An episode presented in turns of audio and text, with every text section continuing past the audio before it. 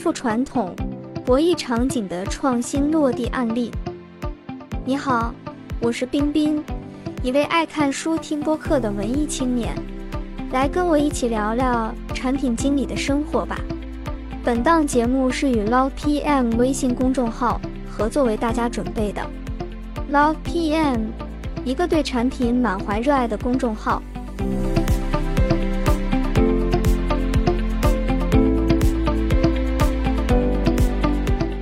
创新场景里面有一类业务非常难落地，那就是博弈场景。什么是博弈？博弈是一种策略性的竞争活动，就像在棋盘上进行一场智力较量。参与者在博弈中根据自己的利益和目标制定决策，同时需要预测和应对其他人的行动。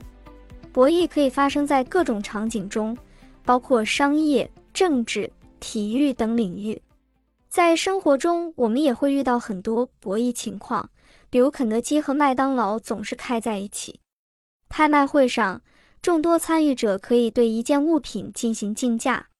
一个农村的公共池塘里面很多鱼，大家如何达到一个平衡，在有鱼钓的同时，还能保持池塘里面鱼的生态环境和小鱼的出生率？博弈里面一个经典的案例就是囚徒困境。描述了两个囚犯面临合作和背叛之间的抉择。这个案例的情景是，有两名犯罪嫌疑人被关押在不同的房间里，警察缺乏足够的证据来起诉他们。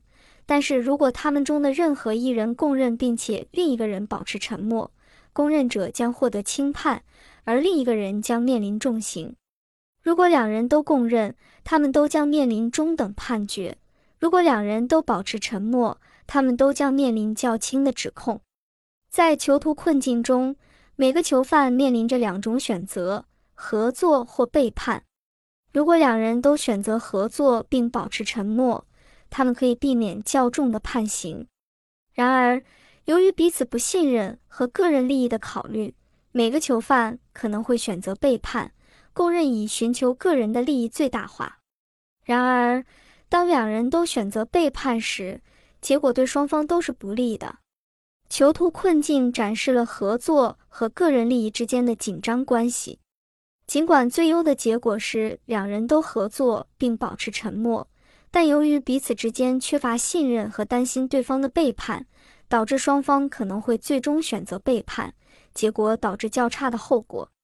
这个案例的经典之处在于，它揭示了在某些情况下，个人追求最大利益。可能导致整体利益的损失。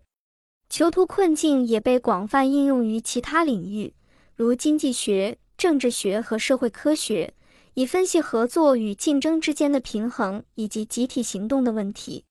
在复杂的商业环境中，我们会经常遇到博弈，每一方都有自己的诉求，而这些诉求又彼此冲突。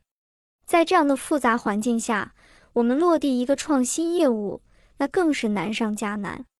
此时，创新业务的模型设计就更加重要，否则非常容易进入到囚徒困境中双输的局面。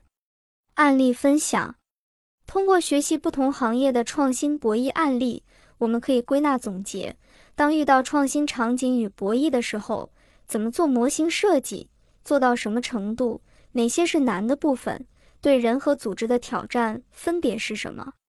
站在前人的肩膀上创新，让创新尽可能落地和规模化。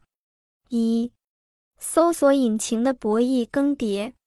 搜索引擎类产品，不管是谷歌、微软必应还是百度，均采用了相同的商业模式设计。其原理是，搜索引擎是通过拍卖竞价这一广告形式产生收入的。广告商竞拍与其产品或服务相匹配的搜索关键词，中标方获得在搜索结果页面展示相关广告的机会。这样一来，当你搜索汽车和汽车经销商时，付费广告就可能出现在搜索页面的明显位置。微软 CEO 纳德拉在刷新中提到，搜索引擎设计的时候用了双边市场的概念，其实就是博弈里面的。一方是投放广告的品牌方，要更多露出，排名靠前；另一方是使用搜索的消费者要信息的准确，两方都要在搜索引擎场景中获益。他认为才能形成竞价拍卖效应，吸引的搜索者越多，就越容易吸引更多的广告商。在提供相关搜索结果方面，显示正确的广告至关重要。所以，优化在线拍卖机制和提升搜索结果的相关性是关键挑战。但是，为什么这些公司一定要从广告中获取收益，不能免费开放这项服务吗？陆奇博士在我的大模型世界观演讲中进行了说明，其核心观点是，谷歌实现了从一项大型成本到边际变成固定，实现搜索大规模的爆发和应用。原因是，获取信息的边际成本开始变成固定成本。举个例子，我在 CMU 念书，开车离开匹兹堡出去，一张地图三美元，获取信息很贵。今天我要地图，还是有价钱，但都变成固定价格。Google 平均一年付十亿美元做一张地图，但每个用户要获得地图的信息，基本上代价是零。也就是说，获取信息成本变零的时候，它一定改变了所有产业。这就是过去二十年发生的。今天基本是 free information everywhere，免费的信息无处不在。Google 为什么伟大？它把边际成本变成固定成本。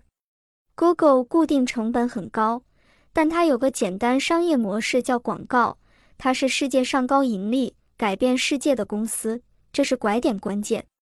但是这套模式设计也存在问题，广告商的目标经常和消费者的目标是相违背的，其带来的结果是。内容方和平台越来越多地通过广告赚钱，这使企业成为他们真正的客户，而不是读者，所以会出现大家都惋惜的魏则西事件。Google 也有其著名的价值观，叫做不作恶。而现在 ChatGPT 的出现改变了这个模式，它不再通过广告收费，而是将产品分为免费和订阅两种模式，来抵消它的成本开支。虽然 ChatGPT 还有很长的路要走，但是它无疑是最早开始探索模型成本从边际走向固定的企业。陆奇认为，ChatGPT OpenAI 未来肯定比 Google 大，只不过是大一倍、五倍还是十倍。除了 ChatGPT 这个变局者外，Substack 创始人贝斯特也提出了消费者信息获取问题的根本在于当代媒体的商业模式。所以，贝斯特改变了这套模式设计，绕过了广告，采用订阅制，建立了 Substack 平台。在 Substack 平台上，数字出版商将直接通过读者获得报酬，而不是通过广告间接获利。这是为软件兴起的时代重新设计的赞助模式。我非常努力地推动这个模型，贝斯特说：“只有客户赚钱，我们才能赚钱。”小杰。搜索引擎是一个非常传统的博弈场景，在传统模式里，利用广告收入，让搜索引擎得到了全球的普及，这不得不说是一件伟大的事情。但同时，这套模式的设计也让双方，也就是内容方和消费者，经常遇到冲突，于是又诞生出了新的模式。在当下信息爆炸的时代，我们更需要的是更加有价值的信息。于是，更多小而美的信息平台大量涌现。在海外，除了 Substack，国内也有知识星球、小报童、分传等一系列的付费知识获取社区。创新博弈场景里面，核心是模式的设计。到底哪个客户画像是让齿轮转动的关键点？我们解决了什么问题？怎么让博弈方都从中受益？但是光有模式设计是不行的，怎么落地也是一个问题。接下来我们看更加复杂的两个案例。二，卓正医疗以人为本的医疗革命。中国的医疗体系是一个复杂的组织体系，涉及到政府、医院和患者三者之间的利益冲突。什么样的冲突？首先，政府在医疗体系中扮演着监管和政策制定的角色。政府希望提供高质量、普惠、可承担的医疗服务，以满足人民的健康需求。然而，政府也面临资源分配和财政压力的挑战。他们需要平衡公共利益和经济可行性，确保医疗资源的合理分配。其次，医院作为医疗服务的提供者，追求利润和商业成功。医院需要维持运营并提供高质量的医疗服务，但也需要获得收入以支付工作人员的工资和设施的运营成本。这可能导致医院追求利润，而忽视了患者的利益和医疗质量。常见的现象是，药品销售和检查收费导致了过度用药和过度检查的现象。最后，患者作为医疗服务的受益者，关注自己的健康需求和经济负担。患者希望能够获得高质量、可靠和负担得起的医疗服务，同时也希望在医疗决策中能够获得更多的选择和参与权。然而，患者也面临信息不对称和医疗资源不足的问题，导致他们难以做出明智的医疗决策。老百姓口中常流传一句话：“看病难，看病贵。”怎么解决这三者之间的利益冲突问题？我们看一个创新案例：卓正医疗的故事。二零一二年，朱岩从北京协和医院辞职，还有另外两人，一位叫王志远。一位叫施毅，他们是卓正医疗创始人。同年的四月二十日，卓正医疗投资咨询有限公司正式成立。官网对于公司介绍只有一句：我们希望通过连锁高端诊所的运营模式，聚焦中上产家庭的常见病诊疗，重心建立医患之间弥足珍贵的信任。然而，他们却面临着巨大的挑战和冲突。传统医疗行业根深蒂固，药品销售和检查费用是医疗机构主要的收入来源。朱岩决定挑战这种传统模式，他坚守以人为本的理念，增加问诊费用来确保机构的收入，同时避免让病人过度使用药物。开业第一年，二零一二年，卓正内科李陶医生提出很多药物缺乏循证证据，卓正不应该使用。而什么是循证医学？循证医学 （Evidence-Based Medicine，EBM） 是一种医疗决策方法。它强调在做出医疗决策时，应以最新、最全面、最可靠的临床研究证据为基础，同时结合医生的临床经验和患者的个人情况和价值观。这个建议当时在内部有遇到过阻力，一方面是很多药物的确长期被常规使用。其次，这样会直接损耗一批药物，影响收入。但最终卓正内部达成共识，落实李桃医生的建议，下架所有相关药物。因为这个建议确实符合医疗原则。他们还通过建立机制来预防此类事件，设立审核评估机制，用来审验相关治疗是否有循证依据，是否安全，是否能够让患者获益。举个例子。在早期，有客户主动询问一些市场上很流行的治疗项目，客户希望卓正也能提供。但无论市场再火，客户需求再旺盛，收益再大，如果这个治疗项目通不过审核评估机制，卓正也不会开展。我们建立的很多制度，做过的很多决策，都不是从经济利益出发，甚至很多时候是违反经济利益的。朱岩说。但其实这才是医疗机构长远可持续发展的必经之境，卓正人都高度认同这一点，因此大家才沉得住气，耐得住寂寞，不走捷径。他们用行动抵制住了利益的诱惑，有代价的践行了回归医疗本源。而在这个理想落地的过程中，初创团队也在据实调整，那个一年开五十家诊所的彪悍目标流产了。取而代之的是三年计划，以三个专科——内科、儿科、妇产科为特点，做彻底、做极致，做到小而美。国内儿科大 V 医生严虎曾经贴出一张卓正科看诊病例，评论说，一个两岁高热儿童，基本查体加甲乙流鼻咽拭子甲流阳性，处方药物只有奥司他韦和布洛芬混悬液。希望这样的医疗机构越来越多。诸如此类来自患者和同行的肯定，坚定了卓正人的初心。正如李桃医生所说。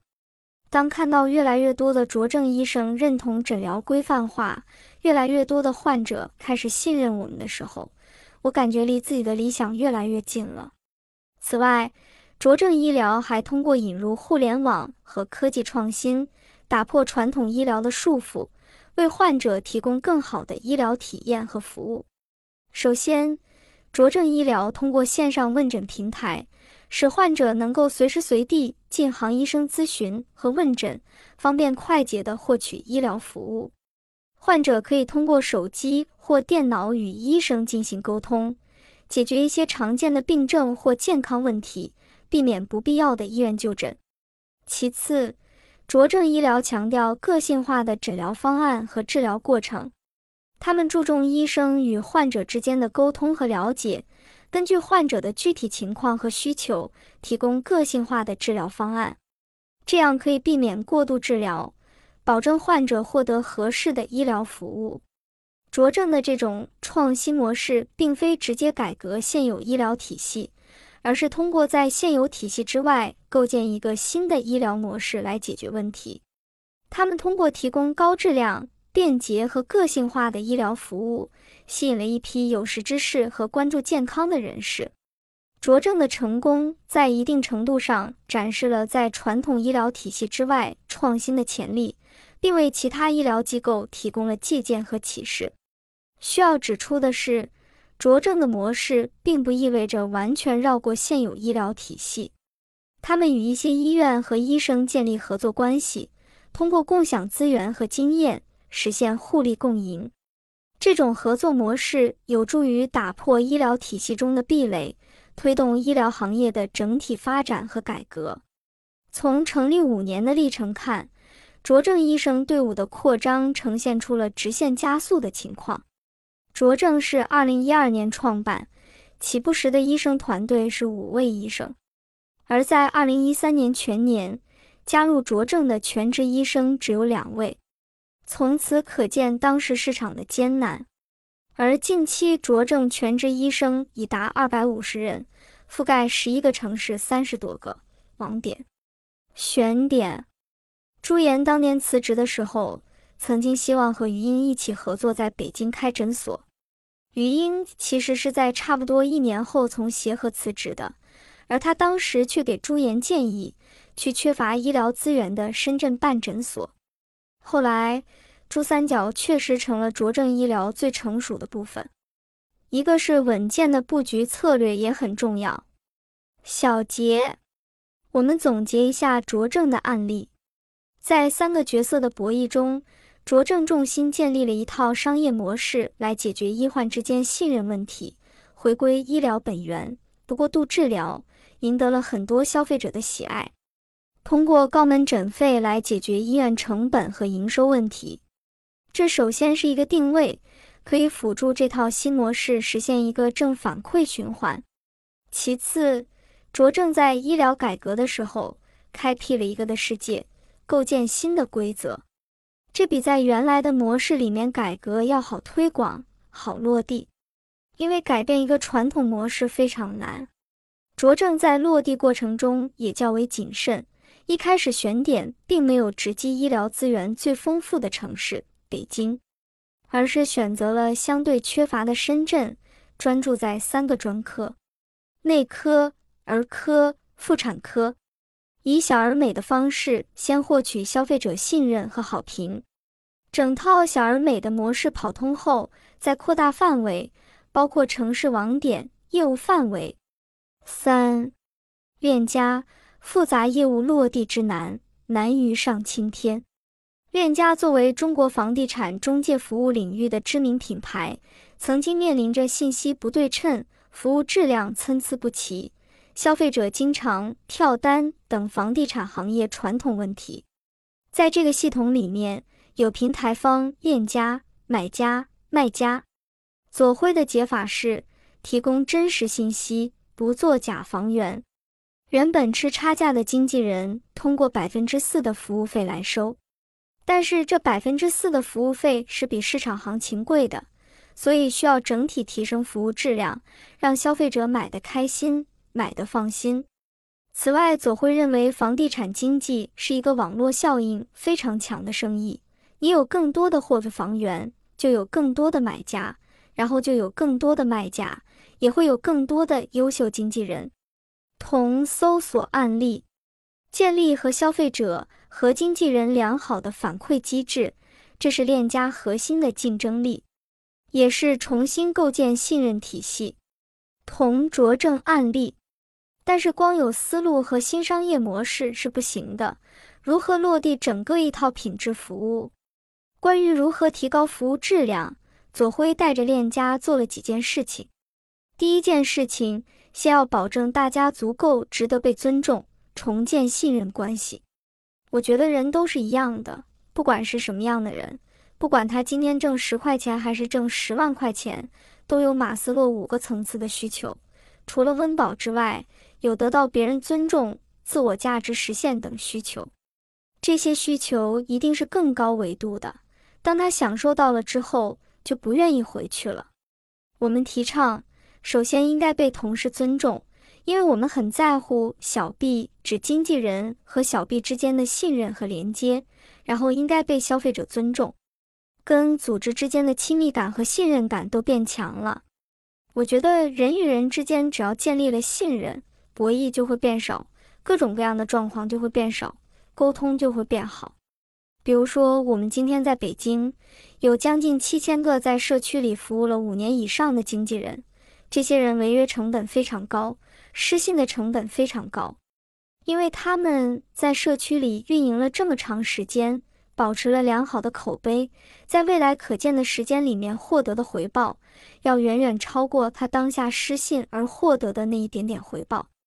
所以这个生意最本质的是，它是一个看长期的生意，它实际上是激励人用正向的良好的服务去满足消费者。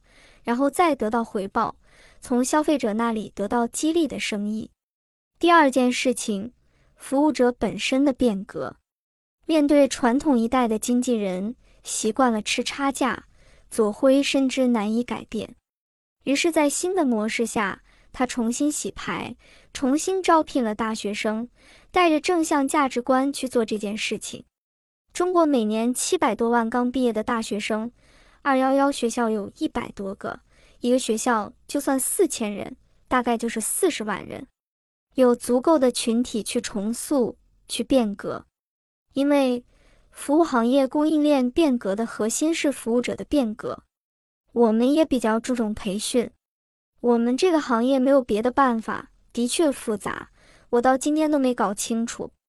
我在前几年还尝试搞懂很多专业性的问题，后来我已经不做这种努力了，没有办法，只能去培训、实践、考试，再回来培训，不断走这个循环和训练。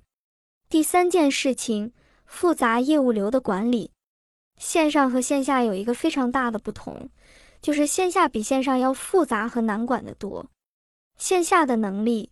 比如说，管理复杂团队、复杂作业流程的能力，像传统汽车整合极度复杂工业能力一样。左晖的团队有十万多，如何更好的组织运营能力，把业务模式跑通？今天线下的企业，核心是基础的战略、组织、信息化、工具的运用等能力比较弱，所以管理起来非常困难。真正具备线下管理能力的企业，比如说复杂供应链的管理、复杂组织的管理，其实是不多的。这种能力在中国企业家身上的沉淀其实是不够的，所以你想学，我觉得也不太容易。另外一方面，人才的储备也是不够的，所以真的深入进去看的话，线下实际上是更难的。第四件事情。减少内耗，促进内部合作。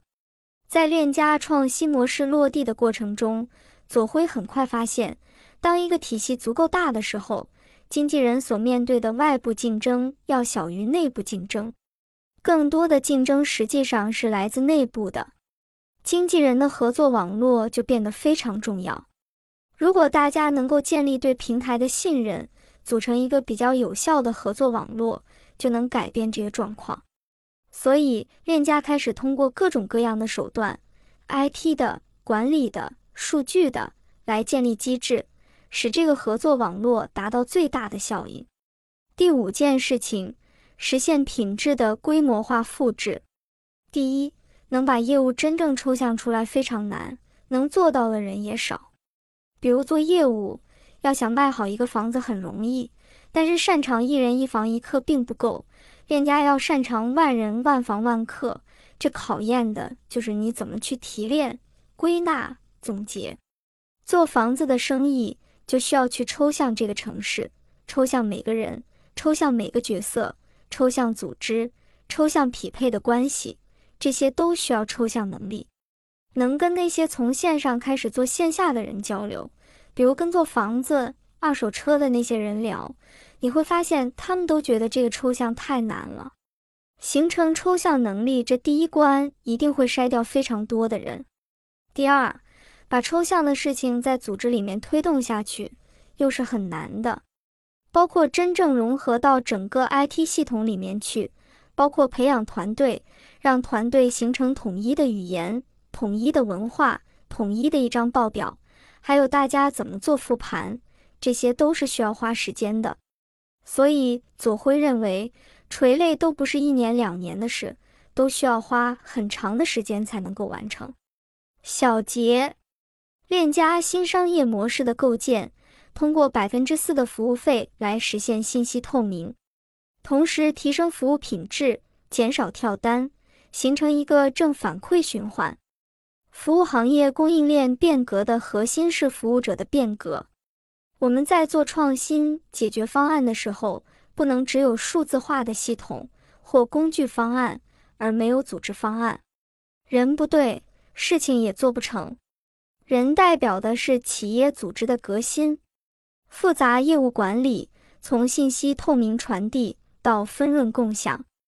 链家花了很多年设计了一整套能够以品质服务为目标的内部管理体系。当我们在做创新方式的时候，不能只看到和自己相关的点，还要看到客户的面。垂类加线下的变革和数字化，不是一年两年的事。都需要花很长的时间才能够完成，所以如果你在这个行业，需要对自己做的事情有一个难度和时间线的预期，同时要朝着正确的方向走，而不是每一次都是重新来过，没有沉淀，没有积累。四，关于我们人生的博弈，刘润老师的公众号前几天发了一篇文章，叫做《三十五岁以后别做没有选择权的人》。里面讲了一个撤销收费站，从人工变为自动化的故事。当撤销收费站的新闻发出后，遭到收费站工作人员的反对。工作人员说道：“我今年三十六了，我的青春都交给收费站了，我现在啥也不会，我也学不了什么东西了。三十六岁了，除了收费什么都不会。在职场，我们也有很多博弈。”这里面最常见的就是员工和企业之间的博弈。我们常说上班摸鱼，带薪聊天，时间偷偷溜走了，但是工资照常拿，仿佛你从企业那里是赚了钱。在经济学里面，这叫寻租，员工没有为企业做出贡献，但是白拿的收入被称为租，但是对自己来说，其实是一笔极大的损失。时间是最宝贵的东西，而最好的训练场所就是在真实的环境中磨练。因此，你要相信，再小的事情都一定能从中学到点什么。不要在意薪水的高低，不要纠结事情的难易，这些都不重要。最重要的是，从你所做的每一件事情上学到最多的东西。少关注一些寻租方法。多关注一些价值贡献，也会让你的人生更加有意义，抗风险性也能极大提高。这是一期关于产品经理的节目，小伙伴们感觉如何？